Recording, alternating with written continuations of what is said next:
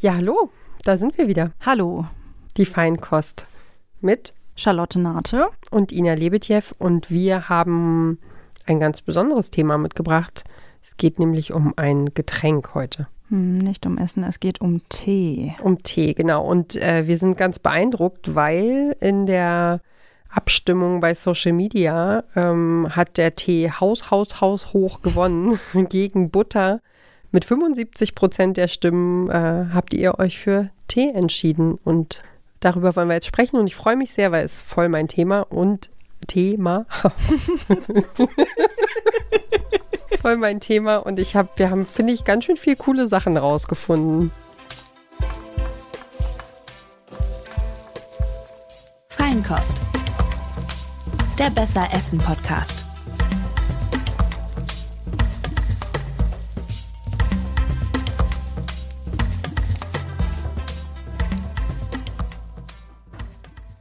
Ina, was verbindest du denn mit Tee?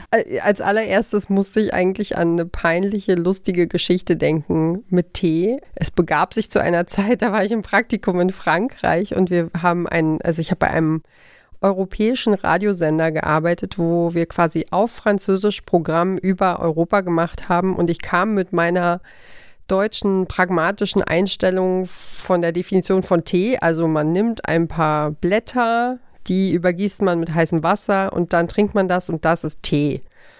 Und ich wurde quasi massiv eines Besseren belehrt, weil man mir sagte, nee, das ist kein Tee. Das, was du beschreibst, also wenn das so schmutzige zusammengekehrte Blätter sind, dann ist das eine Infusion, also ein Teebeutel. So. Also die Franzosen unterscheiden sehr, sehr stark zwischen hochwertigem Tee, Teeblättern, also dem, was wir wahrscheinlich jetzt als Schwarztee oder Grüntee trinken. Aus der Dose so. Genau, loser Tee Ja. und, und diesem, ja, diesem zusammengekehrten Zeug quasi, äh, der Infusion oder dem Kräutertee, ähm, der eben in Frankreich auf keinen Fall Tee genannt wird, sondern eben Tisane oder Infusion. Hm. Also hat Frankreich anscheinend auch eine Teekultur. Ja, voll. Also da gibt es, ich habe vorhin mal nachgeguckt, es gibt so eine gute Handvoll äh, wirklich richtig alter Teekontore in Frankreich. Und ja, wird auf jeden Fall immer, wird auf jeden Fall immer unterschätzt, so würde ich sagen, oder Hm. wird da gar nicht hingeordnet. Aber Hm. die Franzosen trinken auch ganz gerne Tee oder eine Infusion zum Abend, zum, zum ins Bett gehen so. Hm.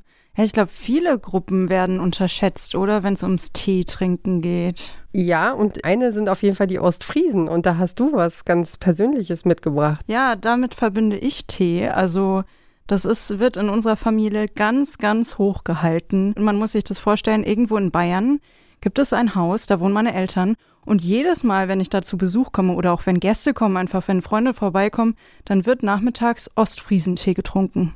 Weil ihr ursprünglich aus der Gegend seid. Nicht ganz, nee, wir haben so familiäre, also meine Oma äh, hat da eine Zeit lang gelebt und hat aber diese Teekultur mitgenommen und die hat sich tradiert und wird jetzt immer noch in Bayern fortgesetzt. was sehr, sehr schön ist. Willst du mal, kannst du ein bisschen was darüber erzählen, wie, wie Tee bei euch im, im bayerischen Exil getrunken wird? Also ganz wichtig ist erstmal dieses Servie.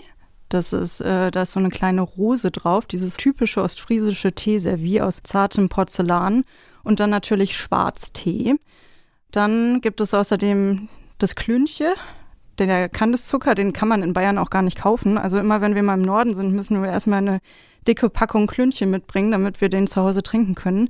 Dazu wird Sahne getrunken. Die, die Russen trinken es mit Marmelade gesüßt. Also die, die nehmen einen Löffel zum Beispiel Kirschmarmelade und äh, süßen damit ihren, ihren Tee. Okay, interessant. Genau. Unkonventionell auch. Naja, Ostfriesland Sahne. Dazu gibt es auch einen Sahnelöffel. Der ist nicht zum Un Umrühren gedacht. So viel schon mal vorweg. Es gibt eine Teekanne, wo diese Teekanne draufsteht mit dem schönen Ostfriesen-Muster auf einem Stöfchen. Das ist ein, ähm, da ist ein kleines Teelicht drin, sodass der Tee warm gehalten wird. Die entsprechenden Teetassen dazu und ja, dann gibt es Gebäck dazu. Zu Neujahr gibt es den berühmt-berüchtigten Neujahrskuchen. Und der Ablauf, der findet so statt. Also das äh, Teewasser wird aufgekocht. Man äh, nimmt immer so viel Teelöffel, wie Personen da sind. Und in Irland habe ich gelernt, wo schwarzer Tee auch gerne getrunken wird, immer noch ein Tee für den Teufel, sagt man. Ach, wie schön. Weil äh, ich, also ich habe nämlich meine, meine Teetrinkkultur auch in Frankreich abbekommen, wo ich eine britische äh, Nachbarin hatte im Studentenwohnheim. Und da habe ich auch, äh, die, die hat auch äh, Tee mit Milch und sehr viel Zucker getrunken. Und äh, weil du gerade Teufel sagtest, die sagte immer so Sätze wie I swear the devil was just next door.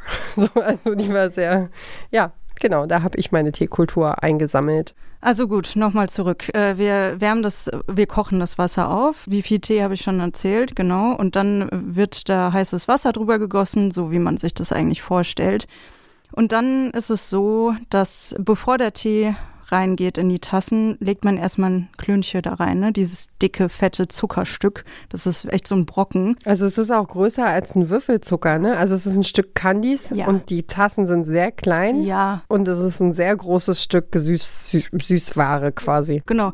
Die, es soll auch reichen für drei Tassen. Das ist wichtig. Das ist Friesenrecht. Das der Besucher oder die Besucherin mindestens drei Tassen Tee bekommt. Sonst ist das unhöflich. Genau, wenn man den Kandis dann aufschüttet oder die Tasse aufschüttet mit Tee, dann macht das auch so ein richtig schönes Klacken. Und dann füllt man die schön, äh, schön voll und dann äh, gibt man die Sahne dazu.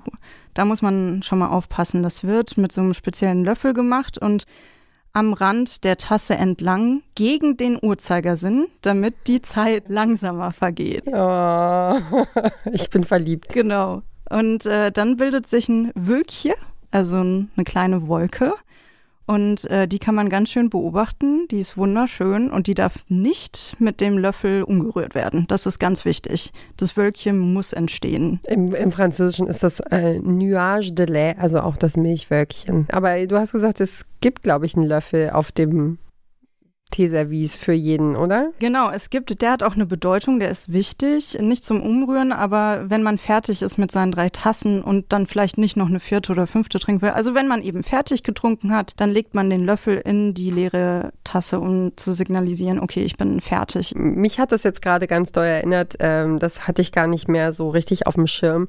Ähm, ich habe noch so einen alten Samovar also man macht Tee in eine Kanne, gießt es auf mit heißem Wasser und hat dann einen wahnsinnig konzentrierten Sud und der wird, davon wird ein kleiner Schluck in das Glas gegossen, dann wird es mit dem heißen Wasser aus dem Samovar aufgegossen und dann kommt die Marmelade rein. Jetzt haben wir quasi ostfriesische Einflüsse und wir haben so ein bisschen was von der russischen Teekultur, also zumindest in Ausläufern irgendwie mitbekommen. Wir haben hier aber noch jemanden, äh, die britische Wurzeln hat und ich finde, das könnten wir uns eigentlich mal nicht entgehen lassen. Ich würde sie mal holen, vielleicht sehr auch ein bisschen was beizutragen. Ja, hi Jessie. Hallo. Schön, dass du da bist und uns die britische Perspektive nochmal näher bringst. Was ist denn, äh, also wenn du an Tee denkst, was kommt dir da als erstes in den Kopf? Also erstmal eigentlich vor allem nur schwarzer Tee tatsächlich. In meiner Familie gab es ganz lange immer nur schwarzen Tee. Und ähm, ja, so das erste Bild, was mir in den Kopf kommt, wenn ich an Tee und an England denke, ist so ein ganz sweetes von meinen Großeltern. Die hatten so eine richtig schöne Morgenroutine. Und zwar die erste Person, die von den, von den beiden wach geworden ist, ist irgendwie im Morgenmantel in die Küche getappert, hat da irgendwie den Kessel Kessel aufgesetzt, ähm, Wasser gekocht und ähm, ja, für beide äh, einfach eine Runde Tee aufgesetzt. Einen schönen schwarzen Tee. Äh, PG Tips, vielleicht kennt die eine oder andere von euch diese Teebeutelmarke. Wird in England sehr gerne verwendet. Äh, mit ein bisschen Milch natürlich. Und äh, genau, ich glaube, meistens war es meine Oma, die ist dann mit zwei Tassen zurück ins Bett getapst und dann saßen die immer so nebeneinander im Bett und haben erstmal ihren Tee gemütlich äh, geschlürft. Das fand ich immer ein wirklich sehr, sehr schönes Bild. Ja, ich fand das, ich fand das wirklich ziemlich lustig, dass das äh, in meiner Familie, also ich habe da erst die letzten Jahre immer mal, wenn ich da war, so gefragt, oh, habt ihr auch einen Kräutertee? Und dann so, Herbs? Was?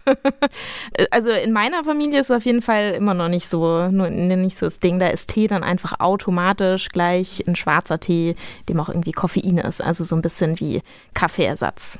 Das ist in Ostfriesland auf jeden Fall auch so, wenn man von Tee spricht. Aber Kräutertee sollten wir auch nicht so ganz außer Acht lassen, oder? Muss auch noch ein bisschen Platz hier finden. Danke, Jessie. Sehr gerne. ja, also auch weil Kräutertee in Deutschland auch sehr, sehr beliebt ist. Ich habe dazu mal ein paar Zahlen rausgesucht. Es ist ein bisschen lustig, weil ich nicht dachte, dass es sowas gibt, aber es gibt einen T-Report. Das war die aktuellen Zahlen, die ich jetzt gefunden habe, waren, sind zwei Jahre alt. Und da heißt es, dass die Deutschen pro Kopf an Schwarz-, Grüntee, Kräutertee und Früchtetee ungefähr 68 Liter trinken. Und bei den Kräutertees ist halt, kennt man ja, glaube ich, Pfefferminztee ist so ein deutsches, also ist was, was wir Deutschen einfach auch viel trinken. Kamillentee, aber eben auch Kräuter und Frisch, Früchte, Früchtetees und ja, Schwarztee und Grüntee ja sowieso. Aber eben auch sowas wie Kamille, Räubosch. Also Kamille hat ja auch so eine entzündungshemmende Wirkung. Dann gibt es zum Beispiel auch äh, Stilltee, der die Milchbildung äh, bei stillenden Personen anregen soll, also mit Fenchel, Anis und Kümmel. Und das sind, Fencheltee ist halt auch zum Beispiel Verdauungs, äh, hilft eben, wenn man Probleme hat bei der Verdauung. Das gibt man sogar Säuglingen, wenn sie quasi noch nichts anderes als Muttermilch kriegen, dann darf man ihnen trotzdem ab und zu ein bisschen Fencheltee geben, wenn sie dolle Probleme, Koliken haben und so. Und bei Kamillentee, das weiß man ja auch, den kann man sich auch quasi bei Entzündungen im Mund, macht man Kamillenextrakt drauf. Und dann gibt es zum Beispiel Brennnesseltee, der gut sein soll für die Durchblutung. Also da ist, glaube ich, auch tatsächlich vor der Haustür äh, Löwenzahn, Brennnessel sehr, sehr viel machbar, was wir immer unterschätzen, glaube ich. Was ich äh, auch manchmal gemacht habe, Holunderblüten sammeln. Die haben irgendwie so einen schönen süßlichen Geschmack. Ich finde, das kann man ganz gut so auch als äh, Früchtetee-Ersatz nehmen. Lindenblüten haben auch so eine beruhigende Wirkung. Aber was ich eigentlich jedes Mal mache als Menstruationstee, ist Frauenmanteltee. Also der hilft mir richtig doll. Ja, also äh, ich muss sagen, ich habe ähm, mit, mit den Kindern äh, Tee auch nochmal sehr zu schätzen. Also ich bin schon sowieso per se schon immer ein Teetrinker, aber in Schwangerschaft und Stillzeit trinkt man ja dann natürlich weniger Schwarztee und dann muss man so ein bisschen ausgleichen und auf andere Sorten ausweichen. Und was vielleicht viele auch nicht wissen, manche Kräutertees haben dann auch eine Wirkung, die, äh, die auch hinderlich sein kann. Also Pfefferminztee und Salbeitee sind zum Beispiel, die wirken abstillend. Also wenn man davon zu viel trinkt, dann versiegt die Muttermilch. Das äh, kann man dann auch nutzen, wenn man nicht mehr stillen möchte und aufhören möchte. Aber es ist ähm, ja, ist auf jeden Fall total spannend, äh, dass Blätter aufgegossen irgendwie wahnsinnig viel mit unserem Körper anstellen kann, äh, was wir, ja, was wir vielleicht oft auch nicht so ernst nehmen.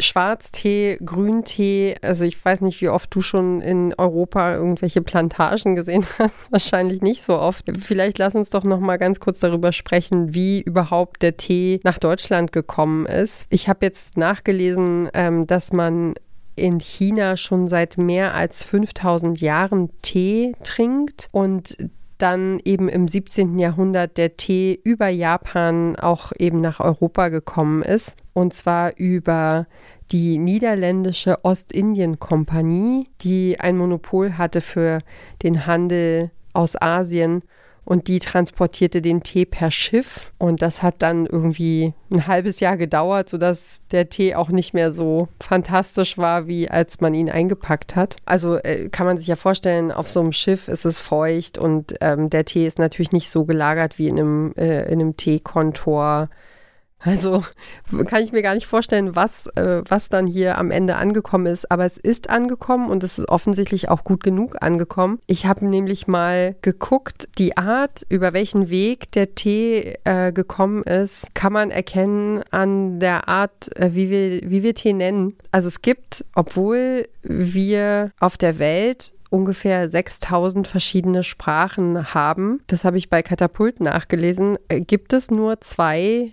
weit verbreitete Bezeichnungen für dieses Getränk, von dem wir sprechen. Das eine, die eine Bezeichnung ist Tee und die andere ist Chai. Ne, im, Im Deutschen heißt es Tee, im Französischen heißt es Tee, wird nur anders geschrieben. Im Englischen heißt es Tea. Äh, auch die Spanier sprechen von Tee. Die Russen, Iraner und Türken kennen das Getränk als Chai. Die Koreaner als Cha. So wie in Thailand sagt man auch Cha. Genau. Also Beide Varianten für Wörter stammen aus, aus China, ähm, habe ich gelesen. Die jeweilige Bezeichnung gibt eben Aufschluss darüber, auf welchem Weg die Teepflanze Einzug gehalten hat in die Gewohnheiten der Länder. Wenn sich das Getränk, also der Tee, auf dem Landweg verbreitet hat, insbesondere über die Seidenstraße, dann hat sich eben dieser Wortstamm Cha etabliert und bei den meisten europäischen Staaten war es halt anders. Da kam der Tee eben verzögert über den Seehandel, habe ich ja gerade gesagt. Und deshalb stammt dieser Begriff aus der chinesischen Küstenregion aus Fujian und da heißt die Pflanze eben Tee. Fand ich total irre. Deswegen dieser, dieser indische Gewürztee, der Chai, wenn man den, wenn wir so in Deutschland irgendwie alles immer schön stempeln und benennen und Chai-Tee sagen, dann sagen wir eigentlich Tee-Tee. weil das ist also totaler Quatsch. Das war mir jetzt auch total neu, dass es da diese zwei Stämme, Wortstämme für gibt. Aber es ist auch ganz interessant, weil diese Sprache uns ja auch total viel über die Geschichte erzählt, also wie dieser Tee seinen Weg genommen hat. Und diese Geschichte des Tees oder dieser Handel mit Tee hat viel mit der Kolonialzeit auch zu tun. Ich denke da zum Beispiel ähm, an den Englischunterricht, wo wir die Boston Tea Party behandelt haben, wo es äh, um so ein Tea-Eck ging, dass Tee unversteuert gehandelt werden sollte aus China in andere amerikanische Länder, wogegen eben rebelliert wurde in dieser Boston Tea Party. Und auch heute noch, muss man sagen, so gern ich Ostfriesentee trinke, die Arbeitsbedingungen auf den Plantagen, die bleiben immer noch auf der Strecke. Und ich weiß nicht, wie es dir geht. So bei Kaffee ich, hat man das irgendwie schon so im Kopf, dass man so auf faire Produkte achtet und dass irgendwie zumindest so die Problematiken kennt und darüber auch viel berichtet wird. Aber über Tee hat man das irgendwie noch nicht so oft gehört, habe ich das Gefühl. Aber auch da gibt es eben Fairtrade-Siegel und Gütesiegel. Ja, und ich glaube, man Tee äh, wird, glaube ich, auch wirklich Blatt für Blatt gepflückt. Also diese Arbeit muss eben auch bezahlt werden und, und ist sehr, sehr viel wert. Also für uns ist, sind Tee und Kaffee so Alltagsgetränke. Also es ist so ein bisschen wie mit Vanille. Also alle essen Vanilleeis, aber das Vanille ähm, wahnsinnig äh, ja, teures Produkt ist, das sehr, sehr schwer irgendwie erarbeitet werden muss und wo man einfach wirklich auch äh, darauf achten muss, dass es gutes Zeug ist, sage ich mal, und dass, dass es fair bezahlt wird. Äh, so ist es bei Kaffee und Tee eben auch. Ne? Also ich könnte jetzt, ich habe jetzt auch, äh, lustigerweise trinke ich eben auch diesen typischen britischen Tee, weil ich es irgendwann aus Frankreich gelernt habe. In Frankreich gelernt habe von meiner, von meiner Lieblingsbritin und dann äh, habe ich nie wieder damit aufgehört. Aber ich könnte jetzt, also ich weiß, dass der dass der sehr umweltfreundlich verpackt ist und darauf achte ich auch und das freut mich auch, dass da nicht sozusagen jeder Beutel irgendwie einzeln eingetütet und, und ver, verknotet ist. Aber ähm, ich wüsste jetzt auch nicht, woher der Tee kommt, ja, oder wie die Arbeitsbedingungen da sind. Was ich auch interessant finde, ist einfach dieses, dieses Weltimage, also um jetzt nochmal auf diese britische Teemarke zurückzukommen, dieses Weltimage der, der Teetrinker der, der, der ganzen Welt. Ähm, ich fand es total witzig. Ähm, ich komme jetzt nochmal auf deinen Ostfriesentee zurück, weil es einfach so, so cool war, weil ich festgestellt habe, ähm, beim so äh, Querlesen, dass wenn die Ostfriesen, sage ich mal, ein einzelnes Land wären, eine einzelne Nation, dann könnten sie sich nämlich einfach den Teetrink-Weltmeister äh, auf die Fahnen schreiben und äh, das stolz vor der Brust tragen, denn jede oder jede Ostfriesin, jeder Ostfriese trinkt im Jahr, halte ich fest, 300 Liter Tee. Also der Durchschnitt ist bei 68 Litern im Jahr und der Ostfriese bei 300. genau, und die, und die Briten, in Anführungsstrichen trinken nur 200 Liter Tee pro Kopf, also nochmal 100 Liter weniger. Auf der anderen Seite, die Briten mit ihrer Teekultur haben äh, auch ein paar süße Begriffe, die habe ich nämlich auch noch rausgesucht. Das fand ich, fand ich einfach so romantisch, denn äh, der, der beste Spruch ist wahrscheinlich, a cup of tea solves everything. Also eine Tasse Tee löst einfach alle Probleme. Das fand ich sehr, sehr charmant. Kenne ich auch aus Irland. Ich habe äh, bei einem irischen Herren gewohnt, damals zur Untermiete quasi. Und äh, wenn ich irgendwie gestresst war wegen der Uni oder was, dann ähm, gab es auch erstmal Tee. Und dann hat man auch direkt einfach so ein heimeliges Gefühl. Also Ich glaube, es ist auch nicht nur der Tee, sondern auch einfach das, was man damit verknüpft. Gemütlichkeit, ne? Also lass es draußen regnen, egal. Oder ne, ah, es war ein langer Tag. Also man streift so den Tag ab äh, in der Tasse Tee eigentlich. Genau, draußen ist vielleicht Sheetwetter, aber du hast diese warme Tasse in der Hand und die wärmt dich und du kannst vielleicht einfach auch mal Dinge vergessen und vor allem auch einfach ein bisschen Zeit nehmen. Ne? Also kennt man ja auch aus dem Deutschen, erstmal eine Tasse Tee trinken und dann weiter gucken. Aber ähm, äh, was mir noch aufgefallen ist, also ich weiß nicht, erinnerst du dich an Bubble Tea? Klar, ist ja auch inzwischen wieder total äh, omnipräsent. Also ich muss sagen, es gibt hier ähm, eine Einkaufsstraße, da gibt es, glaube ich, mindestens drei oder vier Läden, die Bubble Tea anbieten. Also ja, fällt mir sehr, sehr auf. Also in den 2010er Jahren, glaube ich, äh, war das, da herrschte ein regelrechter Hype um, um Bubble Tea. Ja, die Dinger sind wie Pilze aus dem Boden geschossen. Ne? Also jedes Nagelstudio war plötzlich ein Bubble Tea Laden und man wusste gar nicht, wohin mit sich äh, vor dem Bubble Tea.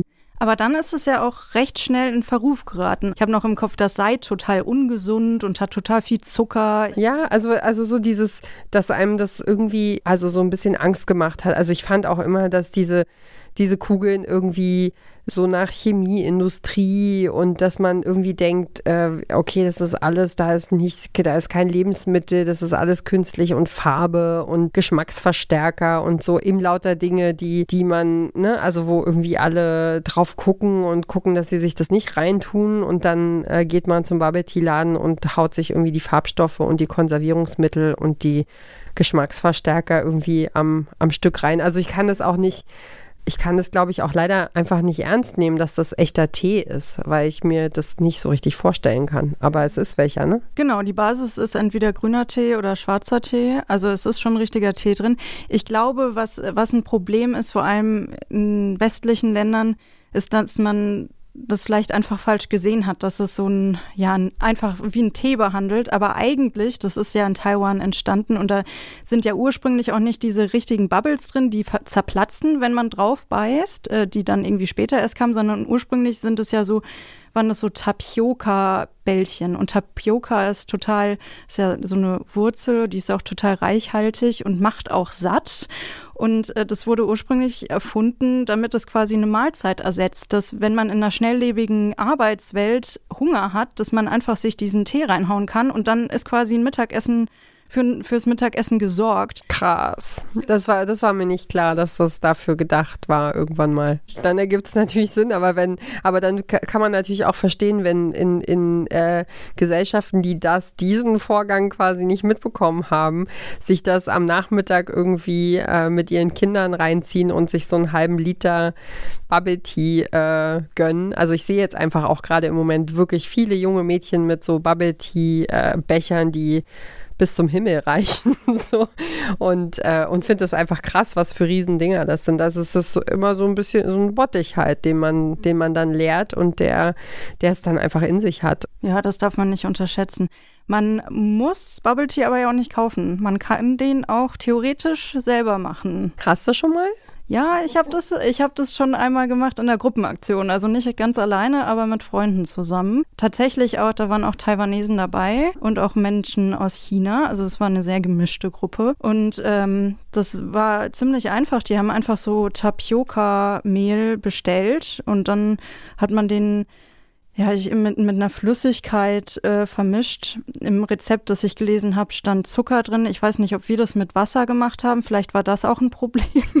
also so ganz, äh, es hat schon anders geschmeckt. Dann es hat sehr viel gesünder geschmeckt als das, was man so im Laden kriegt. Es geht relativ einfach. Also diese Stärke, die vermischt man mit Flüssigkeit und erwärmt die, dass so eine dickflüssige Masse entsteht und daraus formt man dann später Kügelchen, die man dann auch nochmal kocht und die gießt man dann eben mit schwarzem Tee auf und genau genau, wir hatten dann auch Milch reingetan. Äh, es war, hat total Spaß gemacht, die zu machen und zu formen und es war einfach irgendwie eine ganz, äh, ganz schöne, äh, ganz schöne Erfahrung. Aber es war, wie gesagt, auf jeden Fall sehr viel weniger süß als das, was ich so bisher kannte. Ja, aber auf jeden Fall ähm, gehören wir beide zur Fraktion TeeliebhaberInnen. Auf jeden Fall. Und ähm, ja, ich glaube, wir haben alles zusammengetragen, was wir zum Tee entdeckt und gefunden haben und ja, darauf ein Tee. genau. Wir haben heute, genau, wir haben heute auf den Gruß aus der Küche verzichtet äh, und haben tatsächlich vor dieser Aufzeichnung eine Tasse Tee zusammen getrunken. Und dabei belassen wir es heute. Beim nächsten Mal ähm, tritt die Butter nochmal an. Ich bin gespannt. Ähm, wir haben es schon entschieden. Wir wollen Butter gegen Käse antreten lassen. Ich, ich freue mich auf beides. Ich finde es cool. Ich glaube, äh, kann man aus beiden Sachen sehr viel machen. Es gibt nämlich diesen Instagram-Hype um Butterbretter. ja, ich bin gespannt, wer gewinnt. Also ich kann mit beiden sehr, sehr gut leben und ich glaube, da können wir sehr coole Sachen machen. Wir freuen uns auf euch. Ähm, schreibt uns gern äh, über die üblichen sozialen Kanäle, Detektor FM, das Podcast Radio, die Feinkost. Abstimmen kann man über den Instagram-Kanal, also detektor.fm abonnieren und dann kommt das in der Story. Und dann könnt ihr euer Kreuzchen setzen, ob es Käse oder Butter werden soll. Und dann hören wir uns in zwei Wochen wieder. Bis dahin. Vielen Dank. Tschüss. Feinkost. Der Besser Essen Podcast.